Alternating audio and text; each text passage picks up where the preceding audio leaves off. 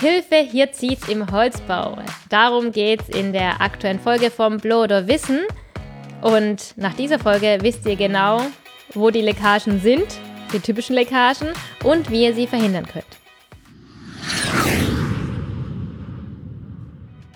Herzlich willkommen bei Blower Wissen. Wir reden hier Klartext zur Luftdichtung und Qualitätssicherung im Bau. Ich bin Holger Merkel von Bionic 3. Und ich bin Heide Merkel von ProKlima und da ich ja von ProKlima bin, habe ich viel mit Holzbauern und Zimmerern zu tun. Und ich hatte bisher immer den Eindruck, dass ähm, Zimmerer oder mit denen ich zu tun habe, die Luftdichtheit lieben und das richtig cool finden, an diesen Übergängen zu tüfteln, bei der Sanierung zu überlegen, wie kriegen wir das noch dicht.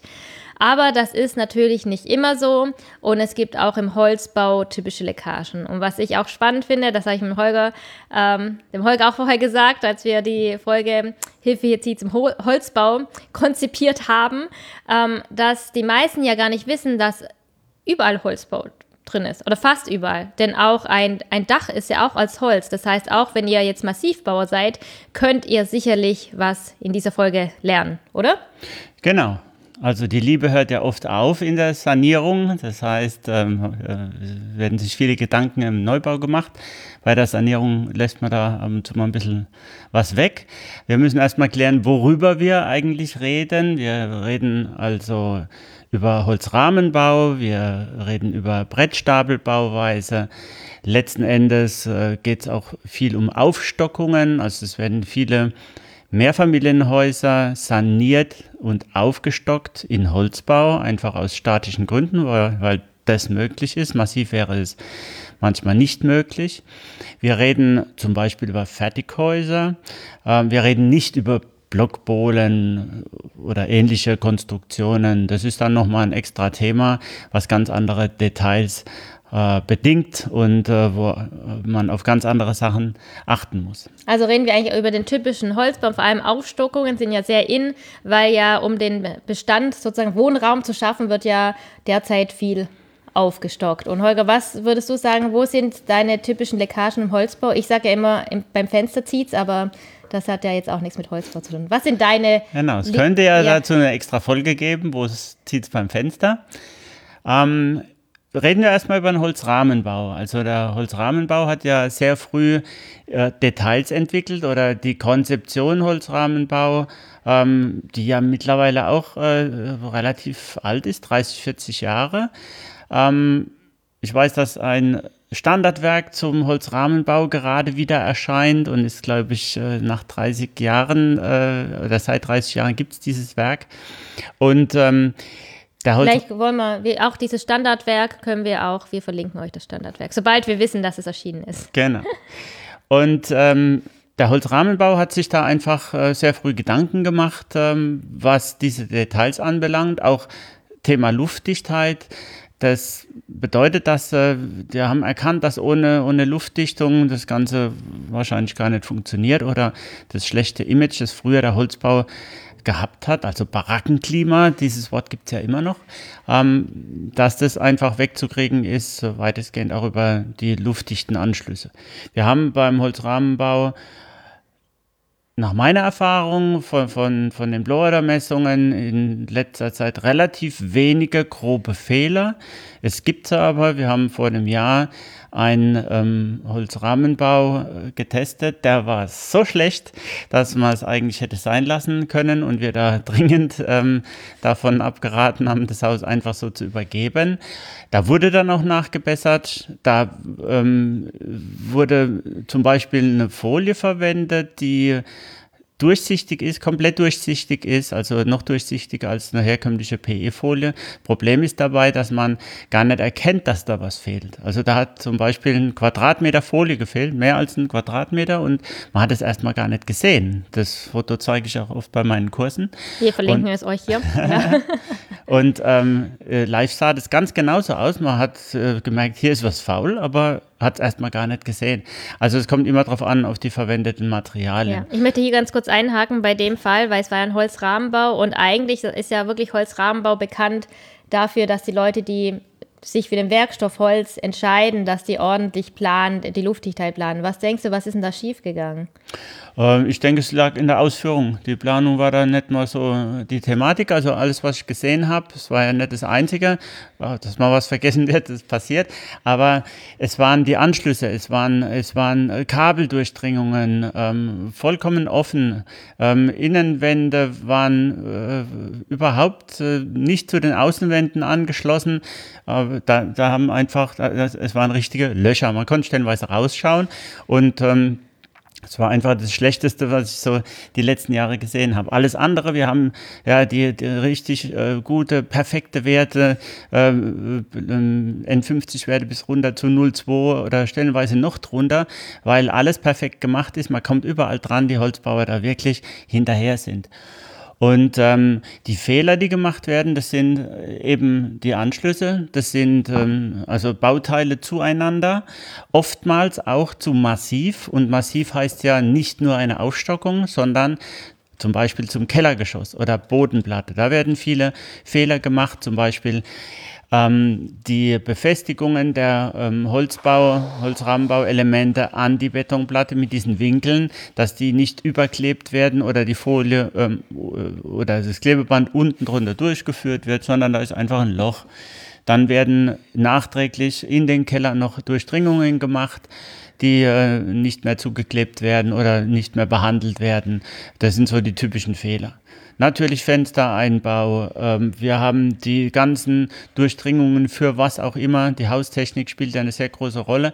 Also nachdem der Zimmerer oder der Holzbauer fertig ist, kommen dann irgendwelche bösartigen Gestalten, Elektriker, Also ich finde das jetzt, also das, äh, ne, das sagt ja, ein, mein, mein Kollege sagt auch immer, der Elektriker, der Feind der Luftdichtheit, das finde ich absolut falsch. Weil inzwischen, klar gibt es noch, aber inzwischen ist es ja so, dass die Elektriker auch um die Luftdichtheit wissen und das Equipment dabei haben. Ganz wie man genau. nachträglich das machen kann. Ganz also ich genau. finde es immer ein bisschen gemein, weil das hat man ja an diesem Holzrahmenbau jetzt auch gesehen. Das sind Leute auch, die hätten Ahnung haben müssen von Luftdichtung, waren wahrscheinlich Holzbau und haben es auch ähm, versaut sozusagen, jetzt immer auf die Elektriker rumzuhauen, weil ich war mit meinem Kollegen Jochen Götz neulich unterwegs, der Zimmerermeister, und der hat dann auch so eine nachträgliche Leckage gesehen. Also da wurden Kabel nachträglich durch die luftdichte Ebene geführt. Und als erstes hat er auch gesagt so, oh je, das ist bestimmt Elektriker. Und ähm, ja, aber der Elektriker war ja noch gar nicht fertig. Das heißt, er hatte noch die Chance, also wir haben ihn quasi, oder er, er, natürlich er, nicht wir, haben ihn natürlich, äh, oder man neigt dazu, vielleicht jemanden zu verurteilen, ohne dass die Baustelle ähm, ja dann abgenommen ist. Der hat ja immer noch die Chance, diese Kabel, auch wenn er es nicht vorher geplant hat. Mein Religionslehrer hat immer gesagt, der gute Wille war da. Ja, aber er hat immer noch die Chance, ähm, Sachen nachträglich abzudichten. Also, also wir wollen ja auf keinem rumhacken, ist ja, ja. überhaupt nicht das Thema. Ja. Aber die Thematik ist ganz einfach, Holzbauer ist fertig nachträglich, nachdem sein Gewerk fertiggestellt ist, nachdem er über alle Berge ist.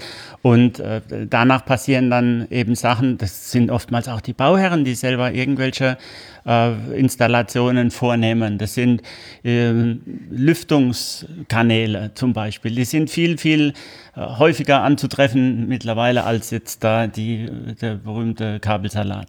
Ja, und ja. Ähm, wir haben die, die Sanitärinstallationen und so weiter. Wir haben Solaranlagen Anlagen. Also sämtliche Gewerke sind da irgendwie beteiligt, die dann das nochmal nachträglich äh, verändern. Genau. Das hat also mit der Planung erstmal gar nichts zu tun, das hat ähm, mit der Ausführung des Holzbaus erstmal gar nichts zu tun, sondern das passiert dann hinterher. Genau, dazu haben wir übrigens auch eine Folge aufgenommen. Ich glaube, das war unsere ähm, zweite Folge, wo es auch hieß, Stopp den Kabelsalat und für ProKlima Bauradio haben wir auch ähm, nochmal darüber gesprochen, wie man einfach so nachträglich, wenn K Kabel von den Decken baumeln, wie man das relativ einfach ähm, abdichten kann, wobei relativ einfach, es ist natürlich immer besser, wenn man eine Installationsebene hat und vorher drüber nachgedacht hat. Aber es ist nichts verloren. Es ist, dieser Podcast soll Mut machen. ja, es ist nichts verloren.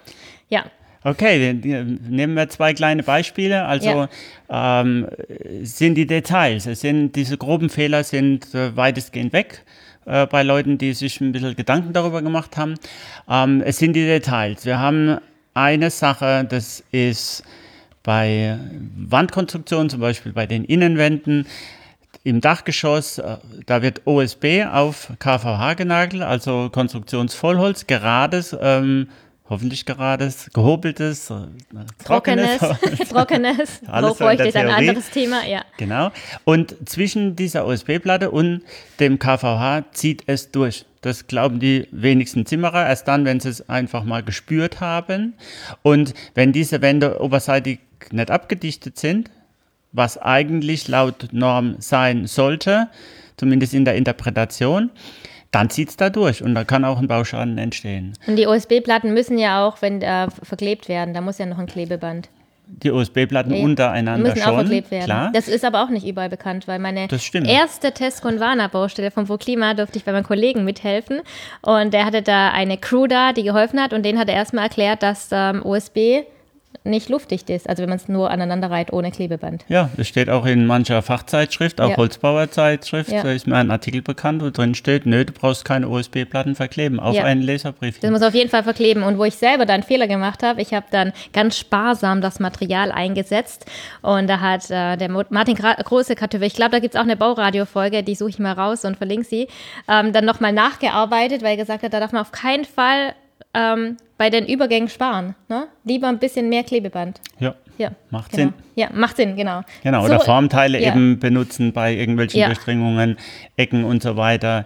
Ähm, das äh, spart einen Haufen Zeit und, und letzten Endes äh, spart es mehr Geld, als wenn man da anfängt, mit irgendwelchen Standardklebebändern rumzufummeln. Ja, und heutzutage gibt es ja ganz tolle ähm, ja, Lösung schon. Also wie was vorgefaltet ist, wie man es leicht abziehen kann. Also es gibt, ähm, das einzige Problem ist natürlich, man muss vorher planen. Also man muss schon, es ist natürlich immer leichter, wenn man nur mit einem Klebeband an die Baustelle geht und man muss, müsste halt vorher sich Gedanken machen, was in der Baustelle, dass da zum Beispiel ein Fenster ist oder ja, ein Übergang und dann halt das Material dementsprechend einpacken. Ja, natürlich ist ein Holzrahmenbau weitestgehend vorgefertigt. Also in der Halle passieren da Sachen und man kann viel leichter, einfacher kleben, ja. viel sicherer auch kleben. Deswegen ist der Holzrahmenbau da ähm, dem Massivbau an manchen Stellen voraus. Ja. Es sei denn, es handelt sich um Elementbau. Mhm. Aber wir haben ja noch mehr ähm, ja. Späße im Holzbau. Also wir haben. Ähm, das ist kein Spaß. Ne? Nein. Okay. Mehr Leckagen. Gut, also. Ein trauriges wir, Gesicht, bitte. Wir, Eine traurige das sieht Stimme. doch keiner, wir ja, sind ja. doch hier im Podcast. Also Eine traurige nicht Stimme, jeder bitte. sieht es hier. Okay, dann, äh, wir haben die Brettstapeltechnik zum Beispiel, also ähm, Bretterbohlen, äh, wie man es auch immer nennen mag, ähm, aufeinandergereiht. Äh, Problem hier ist ganz einfach, dass die luftdichte Ebene nicht so wie über die USB-Platte darstellbar ist, sondern äh, wir brauchen dann zusätzlich nochmal eine Platte oder Folie. Und die Folie oder Platte ist meistens dann außerhalb. Also wir kommen da an die luftdichte Ebene gar nicht mehr dran. Ähm, es ist ja, wir haben ja jetzt mittlerweile auch ähm, die Möglichkeit, also wir haben die ganze Zeit ja die Blower-Messungen im fertigen Zustand gemacht. Also es wurden viele Holzrahmenbauten gar nicht mehr baubegleitend geprüft, sondern einfach nur die Messung für die Energieeinsparverordnung im fertigen Zustand und dadurch kam man an verschiedene Stellen gar nicht mehr dran. Das ist bei Brettstapeltechnik nach wie vor so. Wir kommen nicht an die luftdichte Ebene dran, wir haben aber mehr Indizien. Und ähm, beim Holzrahmenbau ist es so, man kommt einfach überall dran. Und mit der neuen Norm für Blower-Messungen, äh, mit der 9972, die ab dem GEG e dann, ab diesen Häusern, die ähm, GEG bilanziert sind, gilt.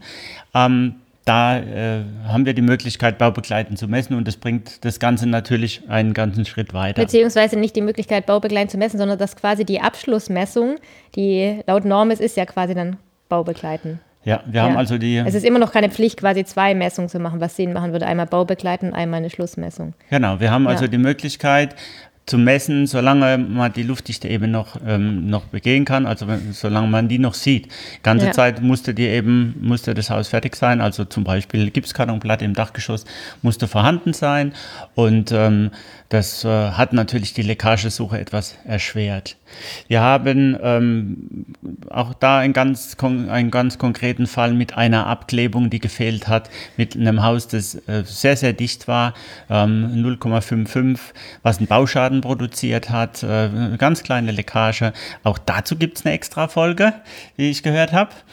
Aber Grundtendenz ist ganz einfach, bei Brettstapeln ist es etwas schwieriger, die Leckagen zu finden, als bei Holzrahmenbau. Ja, und das Gemeine ist ja wirklich, vielleicht magst du diese eine kleine Leckage, also wir werden noch eine Folge aufnehmen, wo es heißt, ähm, ich glaube, der Titel heißt irgendwie mit was, so eine kleine Leckage kann gefährlich sein, aber vielleicht magst du trotzdem als Teaser schon mal diese Leckage kurz erklären, weil das war ja ganz ärgerlich, das war ein, ein alle waren eigentlich ganz großartig, ähm, Holzbau begeistert, Luftdichtungsbegeistert und, trotzdem ist dieser Fehler passiert und das ist ja eine typische Leckage, die, ich glaube, nur im Holzbau hätte passieren können, oder? Ja, nicht unbedingt, ja. okay, aber, aber also es war eine kleine Abklebung. Es handelte sich um ähm, äh, zwei Holzbauelemente aus, aus, ähm, aus äh, Brettschichtholz. Und ähm, da hat eben die Verbindung äh, gefehlt zwischen diesen beiden Elementen. Die wurde weder geplant, also die wurde bei der Planung übersehen, die wurde vom, vom Holzbauer übersehen und dann zusätzlich nochmal bei der Ausführung also vom Planer des Holzbauers, ja, vom ja. Architekten wurde es übersehen und dann eben auch nochmal bei der Ausführung hat sich keiner Gedanken dran gemacht und äh, konnte sich wahrscheinlich auch keiner vorstellen, dass da durchzieht.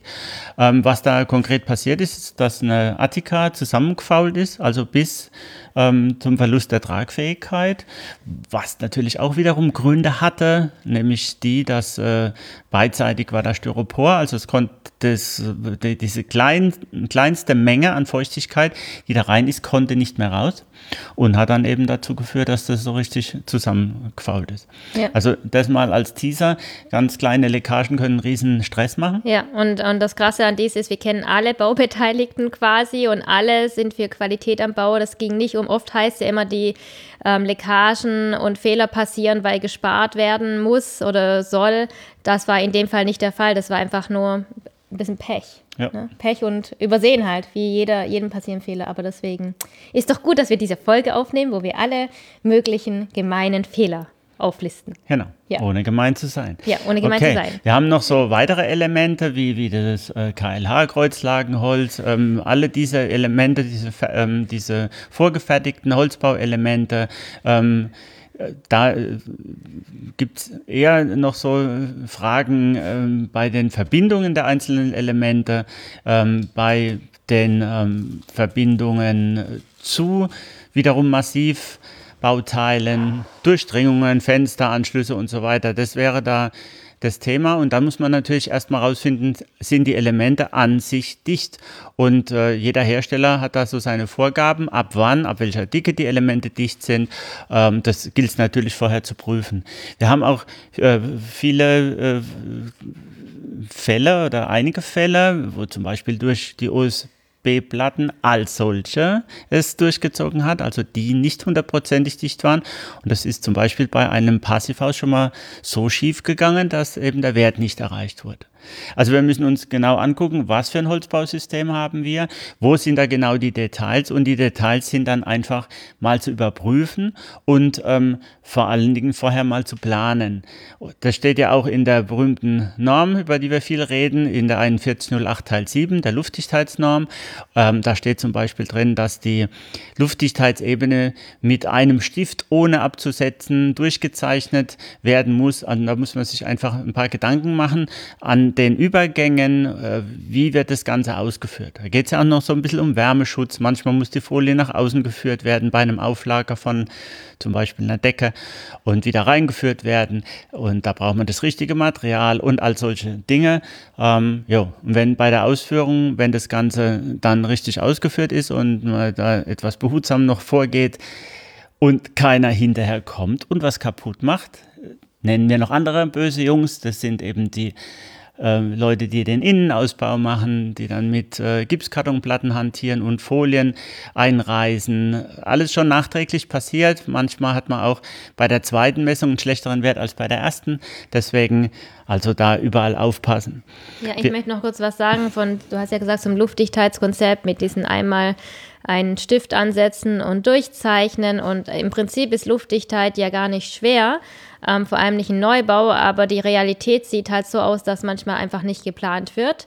Und ähm, ich kenne einen Freund von mir, der meinte immer, wenn es dem Architekten zu kompliziert wird mit dem Anschluss, dann malt er einfach einen Baum davor, damit man nicht, ähm, dass sich der Zimmerer das überlegen kann. Also so vom Prinzip her ist Luftdichtheit, wie alles, ist nicht schwer. Man muss sich einfach nur ein paar Gedanken machen. Und die Realität ist, es wird nichts gemacht. Und was ich dich jetzt noch fragen wollte, würde es denn Sinn machen, hätte man so eine Checkliste, so typische Fehler und kann man da durchgehen? Aber die Frage ist, wann kann ich das durchgehen und wer geht da durch?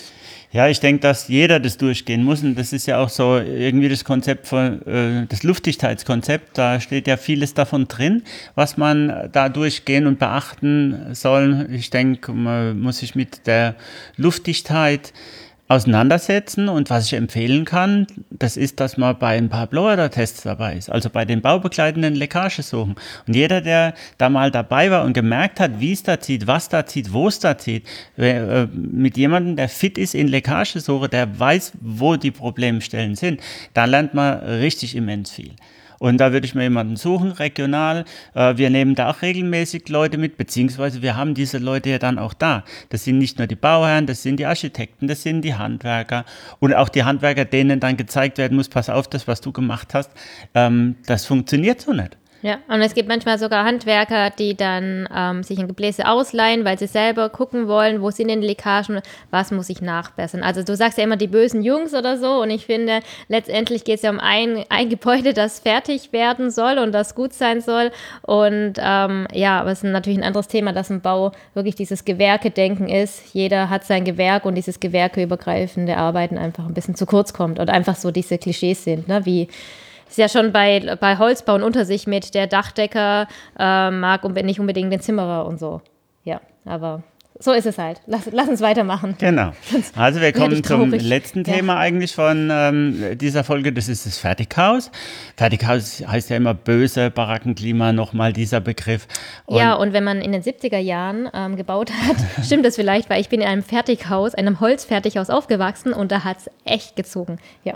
Ja, es gab keinen Schimmel, es war gab alles keinen Schimmel, sagt meine Mutter bis heute. Es gab ja aber keinen Schimmel, weil es gab ja keine Luftdichtung. Ja, das ist auch ein anderes Thema. Dazu gibt es auch eine Folge. Ja. Okay, aber das Fertighaus ist ähm, da viel, viel besser geworden oder die meisten Fertighäuser sind da viel besser geworden. Ähm, wir haben natürlich äh, Bestandssanierungen noch, wo, wo wirklich was im Argen ist und was zu tun ist, aber die machen sich auch inzwischen so viele Gedanken, weil da eben auch äh, viel von dem Holzrahmenbau gelernt wurde. Und ähm, deswegen haben wir da stellenweise Werte, die, die die ähm, absolut äh, vergleichbar sind und ähm, da würde ich jetzt gar nichts Böses mehr dazu sagen wollen. Nein, es gibt ja auch, ähm, ich, das, das habe ich nicht verifiziert, aber ein ein Verband äh, von deutschen Fertighäusern, die sagen ja zum Beispiel, damit man Mitglied ist, muss man auch Blow-Door-Messung nachweisen. Also die achten ja auch darauf. Genau, die sind ja von ihrer Vorfertigung da ja. wesentlich äh, äh Genauer strikter. Auch. Nein, ja. die müssen auch, ja. das muss, äh, das ist industriell stellenweise, da, da kann man nicht viel verändern, das, das läuft einfach durch. Also da ist ein Holzrahmenbau natürlich viel spezifischer und ähm, veränderbarer, aber das hat der, der Fertighausbau inzwischen auch drauf. Deswegen Deswegen, da ist, ähm, ja, wenn die Details klar sind, äh, die Ausführung stimmt. Wir haben auch im Moment, begleiten wir ja einen ähm, Fertighausbauer, was die Luftdichtung anbelangt, vom Konzept her, ähm, über die Fertigung. Wir, wir gehen da in die Fertigung.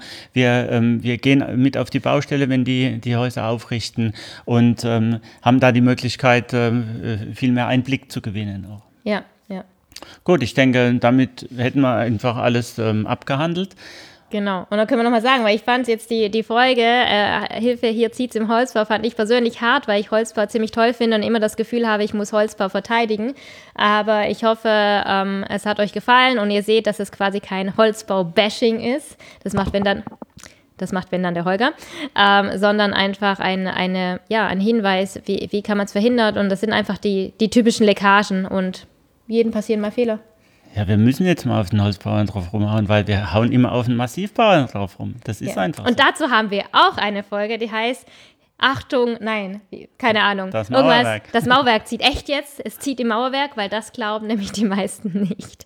Okay, auf jeden Fall. Schön, dass ihr dabei wart. Und ähm, wenn ihr wollt, ähm, die ganzen Shownotes findet ihr auf bloderwissen.de und wir freuen uns natürlich auf jegliche Kommentare, Feedback und Fragen.